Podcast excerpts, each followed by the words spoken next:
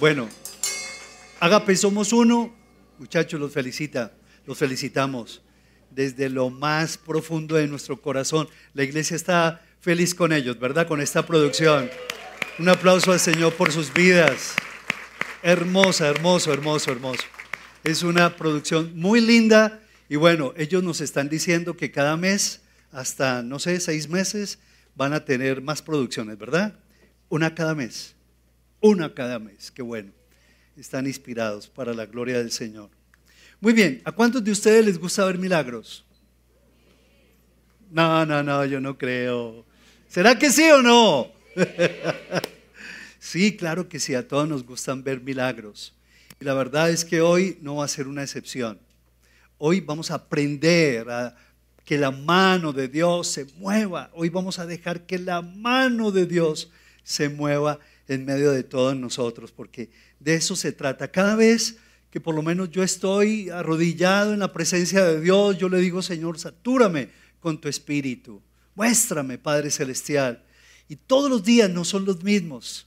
Hay una sanidad, hay una bendición, hay un saludo grato de parte del Señor, bueno, preparándome para, para ver cosas hermosas, transformaciones de vidas, matrimonios, parejas, jóvenes, niños que llegan al Señor de una manera maravillosa con sus oraciones respondidas, con sus procesos de formación hacia adelante, con resultados de sus transformaciones y eso realmente es lo que nos alegra enormemente. Hoy vamos a ver un tema muy, muy especial que se, que se llama llena tu canasto. ¿Cómo se llama? Necesitamos aprender a llenar nuestros canastos.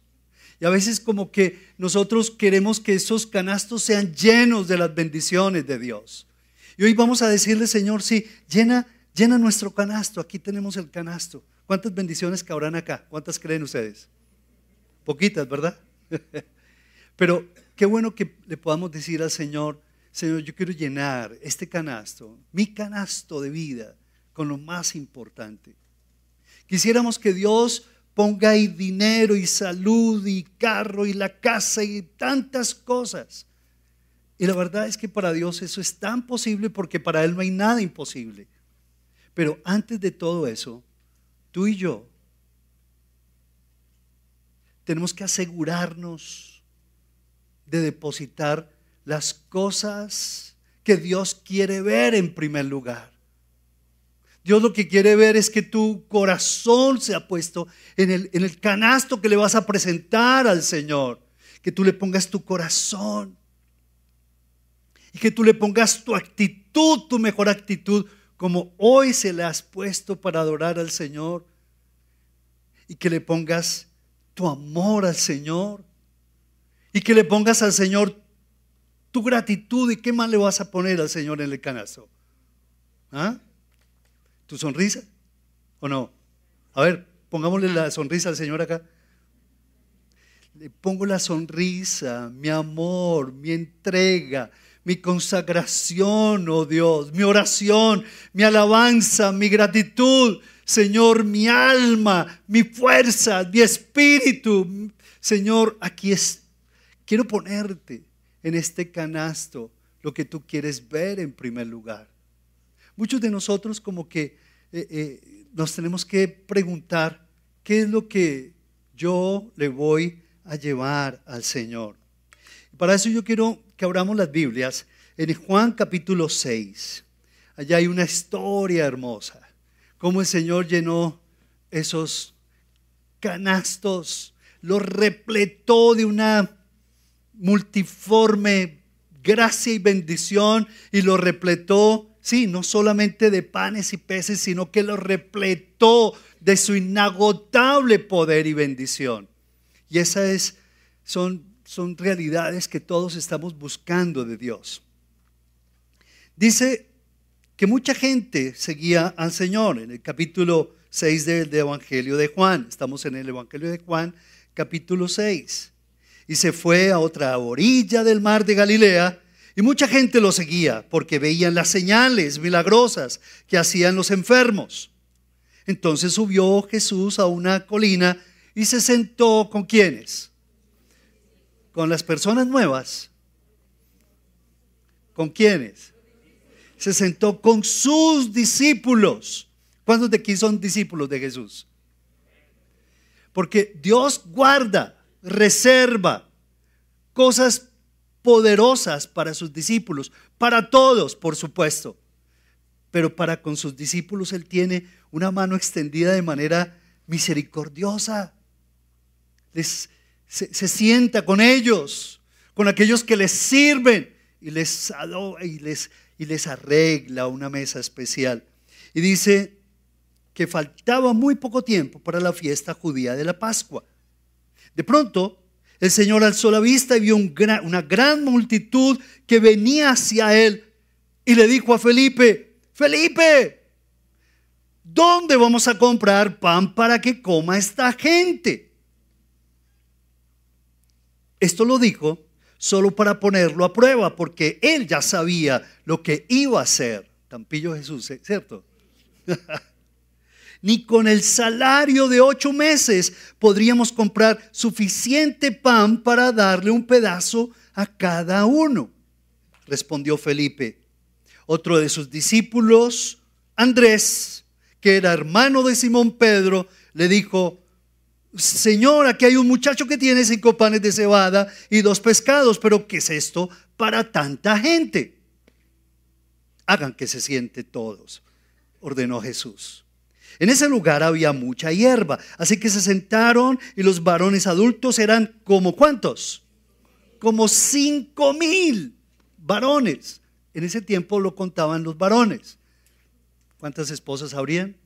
¿Otras cinco mil más o menos? ¿Y cuántos hijos habrían? Habrían alrededor de diez mil personas, diez, doce mil, fácilmente quince mil personas habrían. ¿Con qué pan vamos a alimentar a tanta gente? Pero entonces llega y le dice otro de los discípulos, bueno, aquí están estos cinco mil. Y Andrés, que era hermano de Simón Pedro, le dijo, aquí hay un muchacho que tiene cinco panes de cebada y dos pescados. Pero ¿qué es esto para tanta gente? Hagan que se sienten todos, ordenó Jesús. En ese lugar entonces había mucha hierba, así que se sentaron y los varones adultos, habían cinco mil. Jesús tomó entonces los panes. ¿Y qué hizo el Señor? Dio gracias. ¿Y qué más hizo? Y distribuyó a los que estaban sentados todo lo que quisieron. Lo mismo hizo con los pescados. Una vez que quedaron satisfechos, dijo a sus discípulos, recojan los pedazos que sobraron, para que no se desperdicie nada. Así lo hicieron y con los pedazos de los cinco panes de cebada que les sobraron a los que habían comido, llenaron, ¿qué? Doce canastas. Este es un día para que tú tomes una decisión. Y es para que tú revistes, revises de qué está llenando tu canasta si de los recursos de Dios o de los recursos que te están sobrando a ti. Si de tu fe, de tu amor y de tu entrega, o simplemente estás esperando que el Señor te llene, ¿cierto? Los bolsillos de ese corazón que Dios quiere que tú tengas, ¿cierto? Dice la escritura de que había allí por lo menos 10, 12 mil personas. ¿Saben ¿Cuánto dicen los calculistas que se requería para alimentar a esa multitud? Ellos hablan de 5 a 10 toneladas de alimento. Y lo único que tenían era cuántos qué? Lo único que tenían era cinco panes. ¿Qué hacer frente a esa necesidad tan grande? El Evangelio de Marcos dice, no más bien Señor, despídelos Despídelo, Señor. Aquí no hay nada que hacer nosotros. ¿De dónde? No hay dinero.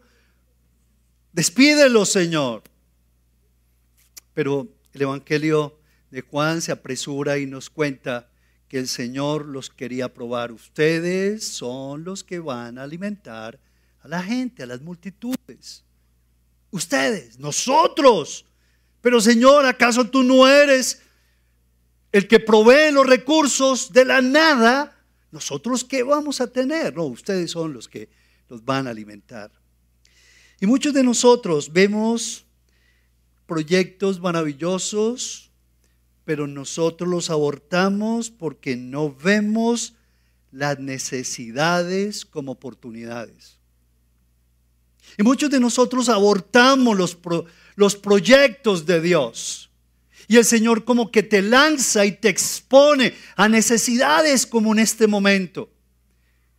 Pero en vez de que nosotros veamos las necesidades a llenar desde la perspectiva de Dios, vemos las necesidades de la perspectiva del hombre y nos asustamos. No, 10 mil personas, 200 denarios, no hay dinero, no hay capacidad, no hay alternativa, no hay solución. Que se vayan para sus casas. Y abortamos muchas empresas, abortamos muchas relaciones, abortamos las familias cuando las cosas se nos ponen mal, abortamos una gran cantidad de emprendimientos porque realmente no tenemos la plata que pensamos que tenemos que tener en el bolsillo. Pero cuando uno depende de Dios, tenemos que entender que para Dios no hay nada que. ¿No hay nada que? No hay nada imposible. Luego, tenemos que decirle al Señor, Señor, enséñame a ver las necesidades como qué. Repitamos este primer aspecto. Las necesidades en qué? son oportunidades para ver y para los que están en casa, cada necesidad hay que decirle, Señor, la quiero ver como qué? Como una oportunidad. ¿Para qué? Para ver la gloria de Dios. Y aquí Jesús como que les estaba probando sus corazones. Ustedes son los que van a arreglar ese problema. ¿Sí? Ustedes son los que van a arreglar ese chicharrón. ¿cierto?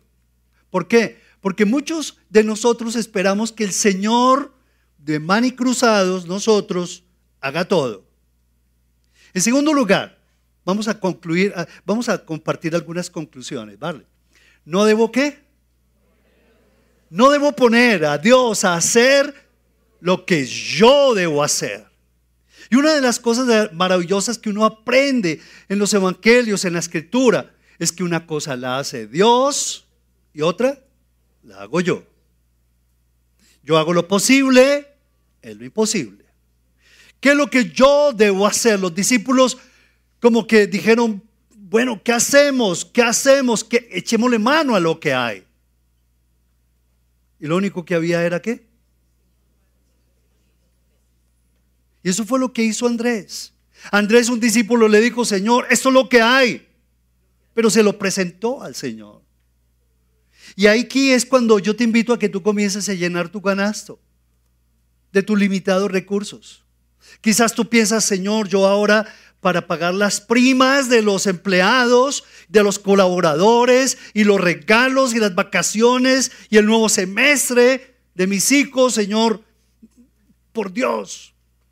Pero ahí es cuando tenemos que ponerle al Señor cada uno de nuestros, ¿qué? de nuestros recursos, ya sean pocos o ya sean que muchos. Y decirle, Señor, yo lo único que quiero es que mi corazón se mantenga lleno de ti. Esto no, me está funcionando. ¿Qué pasó? ¿Me ayudan a llenar el canasto? Luego, cada uno de nosotros tenemos que decir al Señor, Dios mío, por favor, que seas tú, Señor, llevando a que yo vea las necesidades como oportunidades y que, Señor, no te ponga a hacer a ti lo que yo debo hacer. ¿Y qué es lo que yo debo hacer? Entregarle al Señor qué? Los recursos. Pocos o muchos.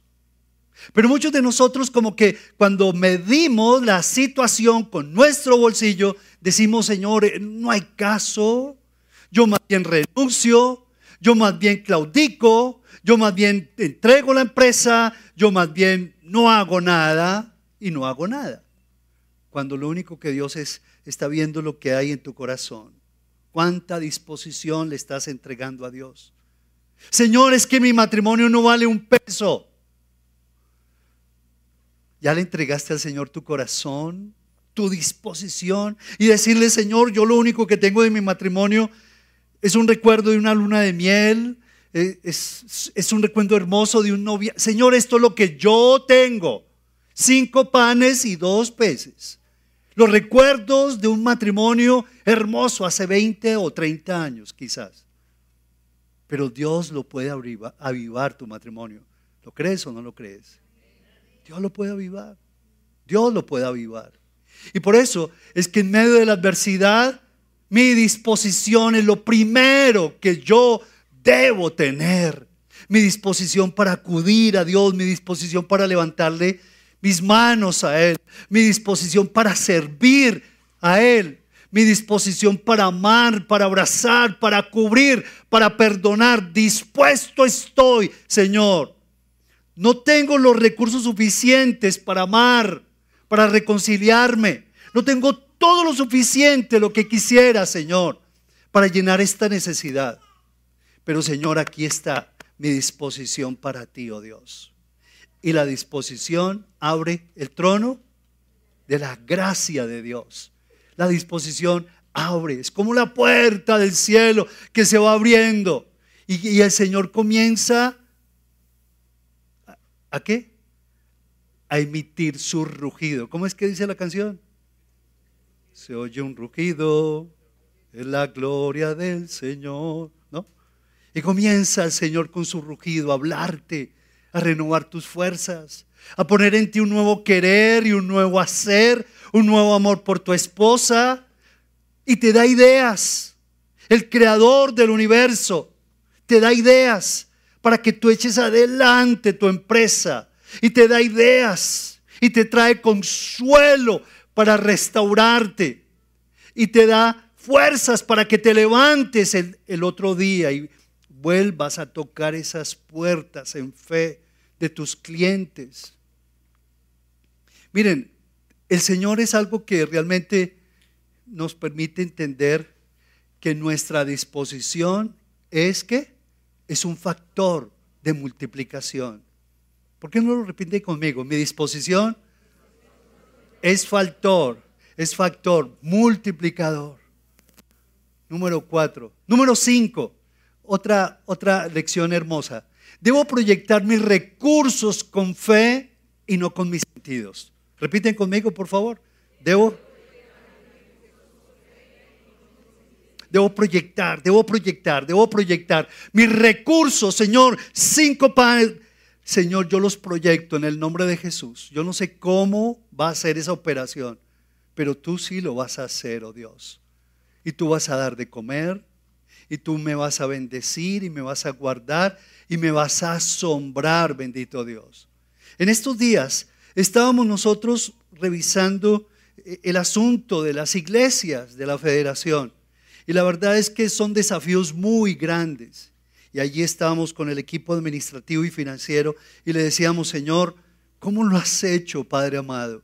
No nos explicamos, Señor, pero tú has velado por cada iglesia y has velado por cada familia y por cada pastor y por cada uno de sus hijos. Señor, gracias, bendito Rey. Ha sido un tiempo difícil. Ha sido un tiempo, créanlo, muy crítico por muchos aspectos. Luego de la pandemia, la gente ya no quería congregarse, ya la gente no quería estar allí, en las iglesias.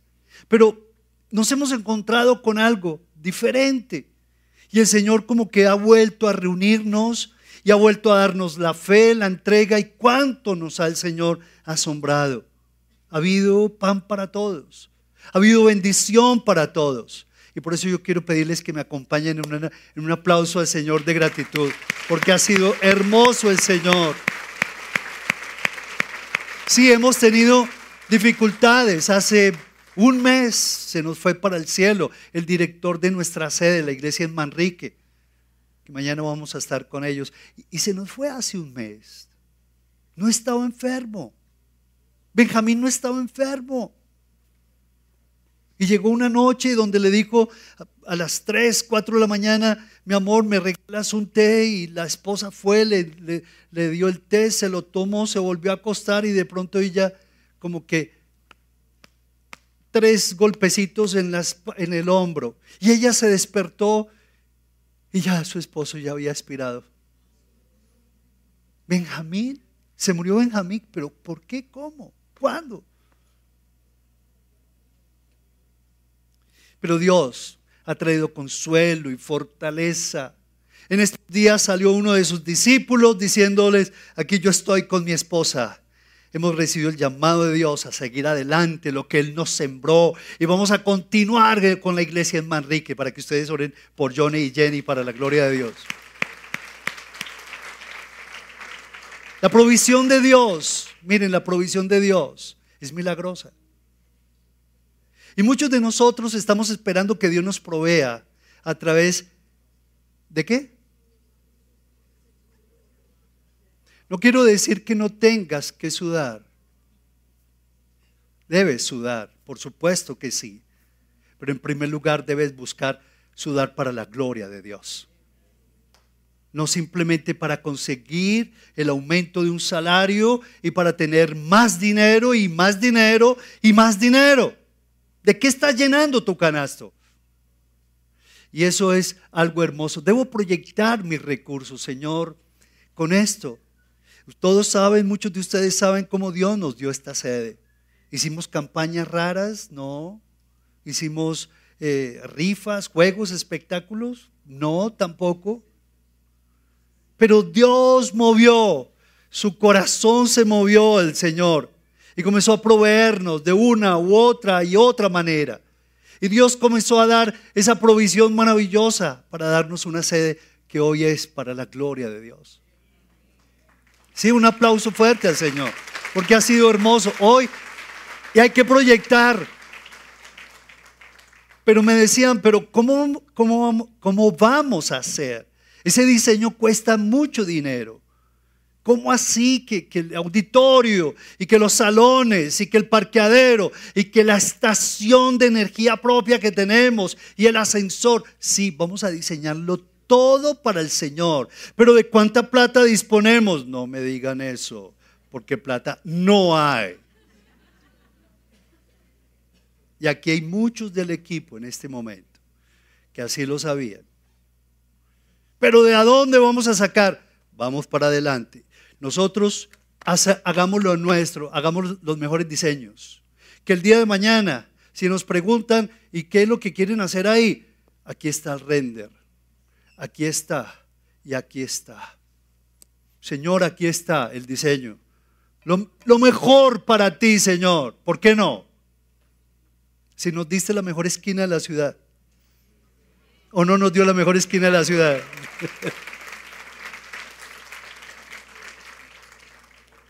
poco a poco, y poco a poco, y poco a poco, Dios nos fue dando las personas, los corazones, las entregas, la entrega, el servicio. Y el canasto comenzó a llenarse. Pero primero lo llenamos de amor, lo mejor, el mejor diseño, la excelencia para el Señor. Vamos a entregarle todo nuestro tiempo y oramos. Y la reunión del equipo. ¿Cuántas reuniones de equipo hicimos? Antonio, Fernando, Juanita, ¿cuántos? ¿Cuántas reuniones, Anita? ¿Cuántas reuniones de equipo tuvimos? muchísimas reuniones en oración, en ayuno, algunas veces con lágrimas porque el proyecto se abortaba, casi todos los meses se abortaba el proyecto y lo peor de todo es que se levantó en plena pandemia para la gloria del Señor. ¿No es hermoso el Señor?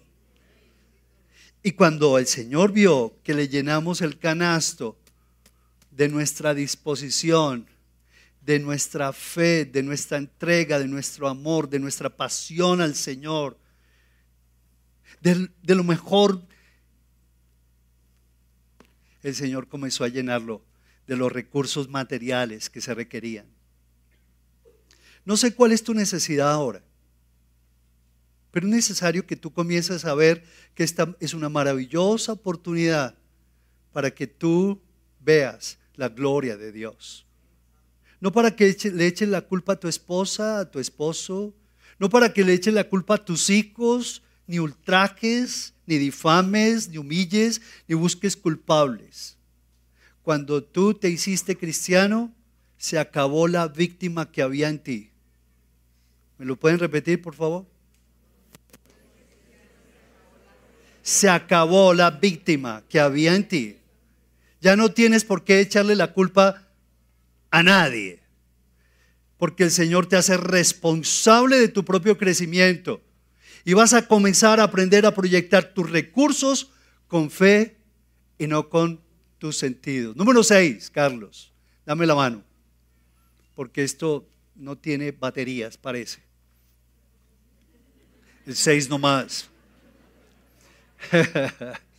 A veces el Señor permite situaciones difíciles para que yo salga de la zona de confort. Muchachos, ustedes les van a dar de comer a la multitud. ¿Nosotros?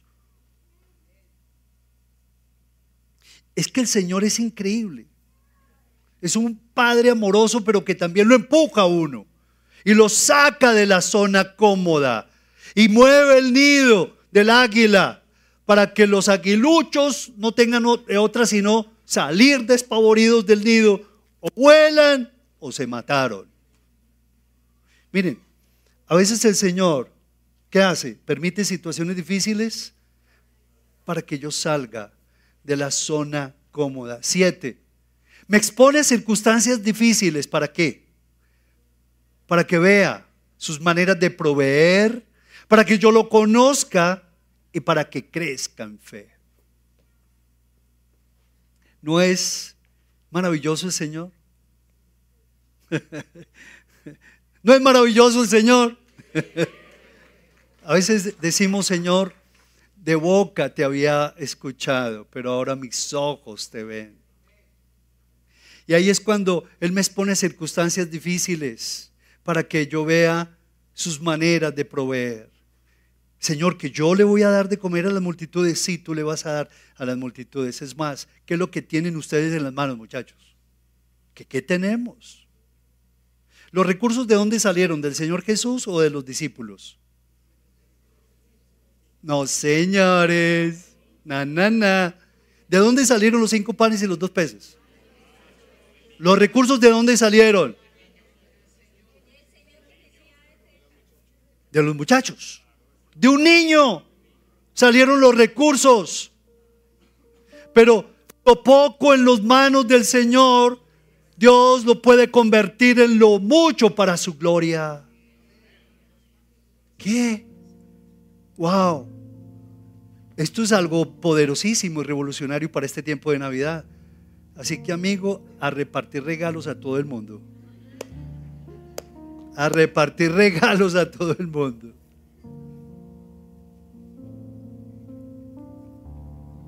Qué hermoso. Dios te expone a circunstancias difíciles para que yo vea sus maneras de proveer. Y cuando el Señor les dijo, ok, traigan eso, hay que echarle mano a lo que tengamos. ¿Qué es lo que tú tienes? ¿Cuáles son tus cinco panes y tus dos peces? ¿Cuáles son? ¿Tu empleo? ¿Tu millón de pesos para tantas necesidades? ¿O su equivalencia? Señor, es que yo lo que necesito son 200. No, yo lo que necesito son 5 mil. Pero Dios te expone a situaciones difíciles para mostrarte cómo Dios provee de la nada. Así de la nada.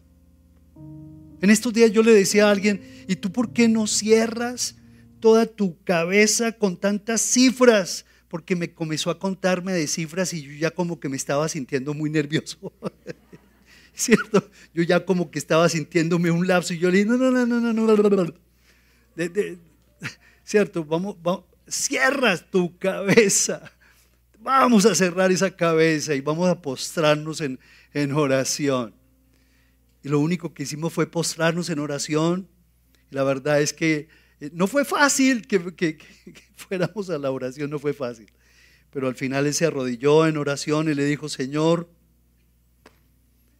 yo no quiero seguir más con estas cifras en mi cabeza, Padre. Pero sí quiero adorarte y bendecirte. Eso es lo que más necesita mi alma. Yo casi me volteo y le digo, ¿eh? ¿Qué pasó ahí, hombre? ¿Sí o no? Pero se lo dijo con un corazón tan hermoso. A la mañana siguiente me llama y me dice, hoy estoy más tranquilo, más sosegado. Me dieron unos nuevos plazos y ya sé de dónde echarle mano al Señor. Cinco panes y dos peces. Señor, ¿qué puedo hacer, bendito Rey, con esta máquina de escribir? ¿Qué puedo hacer con esta cocedora? ¿Qué puedo hacer con este carro? ¿Qué puedo hacer, Señor, con este oficio que tú me has dado, Dios? Pero muchos de nosotros como que no, queremos es saltar de una vez a que Dios nos llene la canasta de los recursos físicos cuando yo ni siquiera he llenado esa canasta de mi ofrenda al Señor, de un corazón limpio y humillado a, Dios, de mi disposición. Que yo pueda llenar ese canasto y decirle, Señor, ahora entiendo que tú me estás exponiendo a situaciones difíciles, para que yo vea tu manera de proveer, para que yo te pueda conocer. ¿Será que los discípulos al, al término de esta experiencia no conocieron a Jesús? ¿Sí lo conocieron o no? ¿Cierto que sí? Lo conocieron. Conocieron a Jesús y sobre todo que ellos, después de esta circunstancia, estoy seguro que nunca volvieron a ser qué? nunca volvieron a ser iguales. Como tú en el nombre de Jesús no vas a ser igual de esta circunstancia.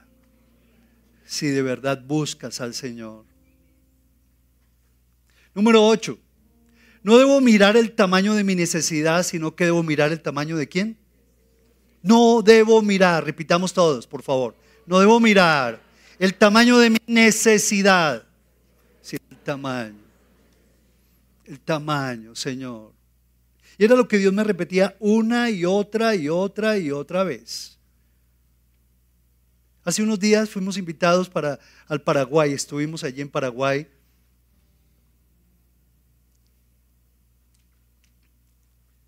Y desde hace años el Señor cuando nos dio esta sede, nos decía, es la primera, pero no es la última que les voy a dar y para la gloria de Dios vimos de lo lejos, a lo lejos, el lote precioso que Dios nos dio en Asunción para construir una sede poderosa para la gloria de Dios.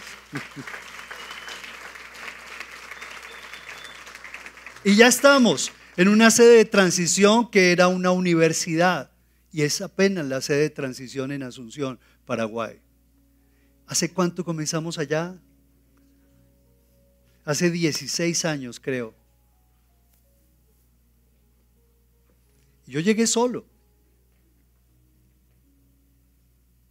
Pero desde ese entonces, aunque alquilamos esa casa por pura fe, el Señor me decía, eres tú quien vas a dar de alimento a muchas personas porque yo soy el pan de vida eterna, me decía el Señor. Pero eres, tú quien lo va a facilitar a muchas personas. Y yo cuando veía la iglesia allí en Asunción juntos con Claudia, yo le decía al Señor, cuánto nos gozamos de ver lo que estamos viendo en nuestros ojos, Dios, lo que ven nuestros ojos, la gloria de Dios.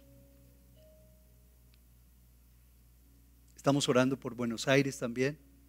Y vamos, estamos abriendo unas convocatorias para hacer también una poderosa sede allí en Buenos Aires, para hacerla crecer. Allí estamos en Buenos Aires.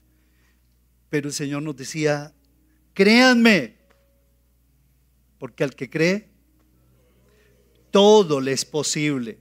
No debo mirar el tamaño de mi necesidad, debo mirar el tamaño del Señor, porque lo poco de lo mío, ¿me siguen por favor? Puesto en sus manos yo no sé si el Señor le está hablando a usted. ¿Le está hablando o no? ¿Ustedes quieren ver milagros o no? Ok, hagan su parte. Y Dios va a hacer la suya. Dios no nos va a alcahuetear. Dios no puede disponer el corazón mío a no ser de que yo doblegue mi voluntad. Dios no me puede coger así y obligarme. No, no, no, no, no. Esa es parte mía. Doblegarme ante el Señor y decirle, Señor, me rindo a tus pies, oh Dios. Voy a dejar de altercar contigo. Voy a dejar tanta soberbia y tanta bobada, Señor. Yo lo único que quiero hacer es de, de mañana te buscaré. De mañana oirás mis palabras, Señor. Y de mañana quiero escuchar tus palabras, oh Dios. Y quiero esperar en ti. Número dos, diez, perdón. ¿Dando qué? Gracias. Es que santifico mis recursos. ¿Dando qué? ¿Dando qué? ¿Dando qué? Gracias. Y si todavía no tienes el hábito de agradecerle al Señor por ese plato, ese almuerzo y ese desayuno y esa comida, por sencilla que sea, perdónenme que les digo, si tú no eres fiel en lo poco, no vas a ser fiel en lo mucho. El que tenga oídos, ¿para qué? Para oír que oiga. Si con ese plato que Dios te pone al frente no eres fiel y agradecido, ¿cómo vas a esperar y demandarle al Señor que te dé una bandeja paisa bien tesa? No, no, no te la puedes comer. Pero si tú le das gracias a Dios por ese arroz, y lo digo me quebranto, con ese huevo. He conocido mucha gente así, ¿saben? Y no le daban gracias a Dios por ese plato de lentejas. No le daban gracias a Dios por ese arroz y ese huevo. No le daban gracias a Dios. Y cuando lo aprendieron a hacer, Dios comenzó a darles el platanito, el madurito, y le puso la ensalada, y le puso el chicharroncito, y le puso el choricito, y ahora están gordos popochos, ¿cierto? Miren, es dando gracias que santifico mis recursos dando gracias. El almuerzo, mi amor, vamos a hacer un alto. Señor, santifica, gracias por esta provisión, Padre. En estos días, escuchando a Pedro, Pedro ya, él sabe, y está aprendiendo a hacer la pausa y está aprendiendo. Señor, santifica estos alimentos. A veces ni se le entiende, porque el hombre está acelerado y quieres comer desde una. ¿A usted no les pasa eso? ¿Cierto que sí? Pero tenemos que dar gracias. Si tú todavía no lo tomas como un hábito espiritual bonito, créalo, créelo. ¿De qué vas a llenar tu canasto? Estaba esperando que Dios rebose el canasto de bendiciones y de dinero, cuando ni siquiera tú le llenas el canasto al Señor de gratitud. Imagínense, Dios creó los cielos y la tierra y todo lo que en ellos hay. Y el Señor Jesús, agradeciendo por cinco panecitos y dos pececitos. ¿Saben de lo que estamos hablando? El Señor dueño del oro, de todo el oro y de la plata. Y dando gracias por... Es que, es que me, me da dificultad. Por cinco panes cinco bocachicos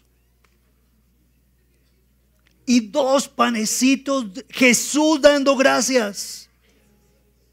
¿Ah? ¿Es, es hermoso no? Démosle un aplauso al Señor de gratitud. Y a veces nos pinchamos. Y a veces nos pinchamos y vamos al restaurante más teso del mundo que se llama el no sé qué. ¿Cierto? Ese es, eso es por allá. Y nos da pena agradecerle al Señor para que la gente no nos vea. ¿Qué es eso? ¿No le parece como raro? ¿No le parece raro? Me parece rarísimo eso. No, que me vean agradeciendo al Señor. Que me vean agradeciendo a Dios. Y que mis hijos entiendan que no hay mejor crecimiento que cuando estamos de rodillas ante el Señor, postrados ante Él. Y cuando el Señor te dé la casa y te regale el carro y te dé la ropa, no te olvides del Señor tu Dios que te cuidó. Si no fuera por el Señor, serías, no estarías por acá. La gratitud abre puertas a, lo sobrenatural. Entonces, es más, porque es más que bienaventurado dar que recibir. 12. Yo soy el recurso del Señor para dar de comer a los necesitados. Ay, ¿qué pasó? Ah, ok. Miren, qué tareas tan hermosas. ¿Les parece 12 puntos claves para sus vidas, prácticos o no? Eso es hermoso. La vida cristiana es una vida, es una aventura de propósito. Eh, 12 propósitos son los que tenemos que aprender para ver milagros en, nuestras en nuestra provisión diaria. La provisión diaria se da cuando yo aplico estos 12 principios que son muy importantes. El Señor dando gracias por sí. A mí el que más me quebró fue ese. ¿Cierto? Y en estos días el Señor me decía, mira,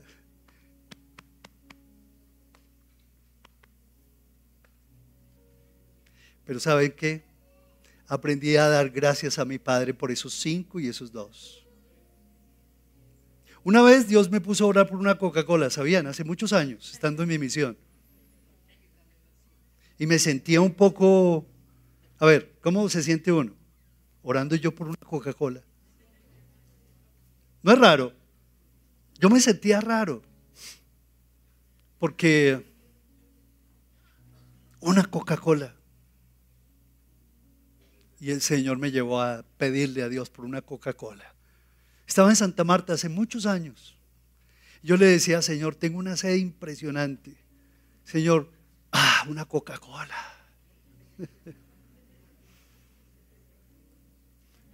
Honestamente, no tenía para la Coca-Cola, se los digo. Muchos conocen la gloria, pero no. ¿No la qué? No la historia. Y no tenía para la Coca-Cola. Me sentía tan poco, tan miserable, tan mal. Pero Dios me llevó a ese extremo para yo doblegar mi servicio y conocer a Él, conocerlo a Él en su fidelidad, en su amor, en su provisión, en sus detalles. Y yo le dije, Señor, ay, ¿cómo me gustaría una Coca-Cola? Señor, yo te la pido. Después de medio discutir un poco con Él, se la pedí al Señor la Coca-Cola. Y de pronto es que terminé el grupo de oración X, cansado, vuelto pedazos, me voy para mi casa. Y antes de que me iba a ir, la, señora dueña de la casa del grupo de oración me dice, eh, eh, Pablito, ¿quieres una Coca-Cola? Yo, oh, oh.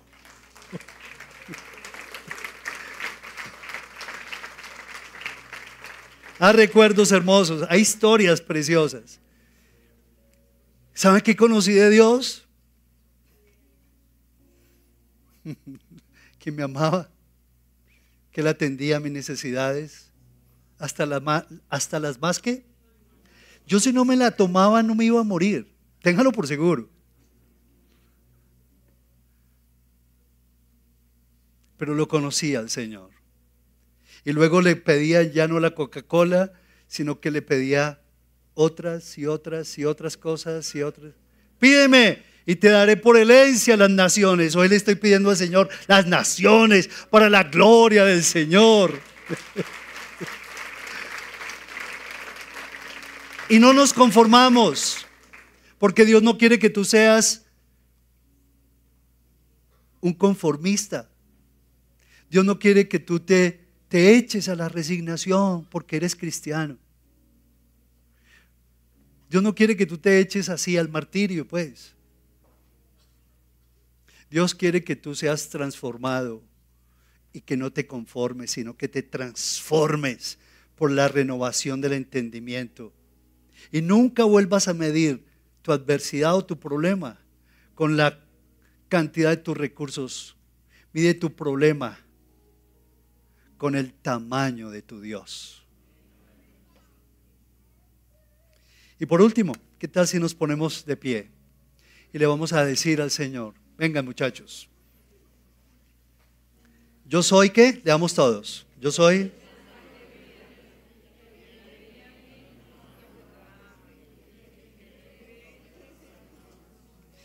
Jesús tomó entonces los panes, dio gracias, ese fue el orden, tomó los recursos, ¿cierto?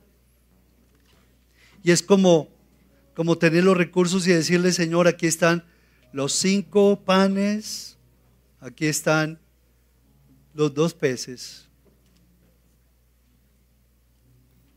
Y lo más tremendo es que el Señor les los mandó a recostarse en la grama de 50 y de 100, de grupos de 50 y de 100. Habían unas 10 mil personas. Esas matemáticas son bien complicadas. Por eso, tanta racionalidad cuando controla tu vida, pierdes de vista al Señor. Y la racionalidad es importante, por supuesto que sí. Debes tener tus planes. Debes tener tu presupuesto. Debes hacer tus planes. Debes escribir tus metas.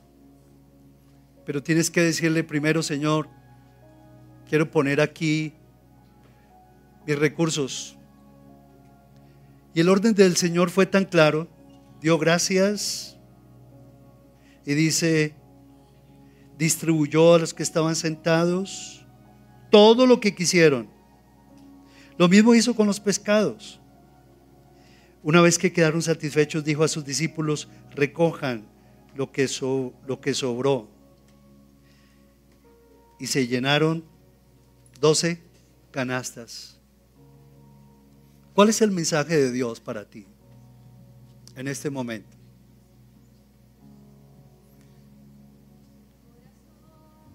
Gracias, Padre.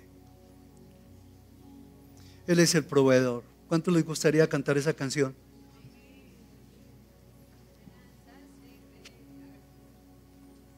Que tú le puedas decir al Señor, Señor, tú eres mi proveedor. Tú eres, tú eres, Señor. Y que tú le tomes esta canasta, por favor. Ve echando a esta canasta de manera simbólica lo que en primer lugar Dios quiere que tú le pongas. Ponle, ponle, ponle. Dale, dale, dale. Dile, Señor, aquí te entrego. Aquí te entrego. Mi escasez, mis miedos, pero a la vez mi corazón para ti, Señor. Y mis manos vacías aún. Aquí te las deposito, mis manos vacías para que la llenes.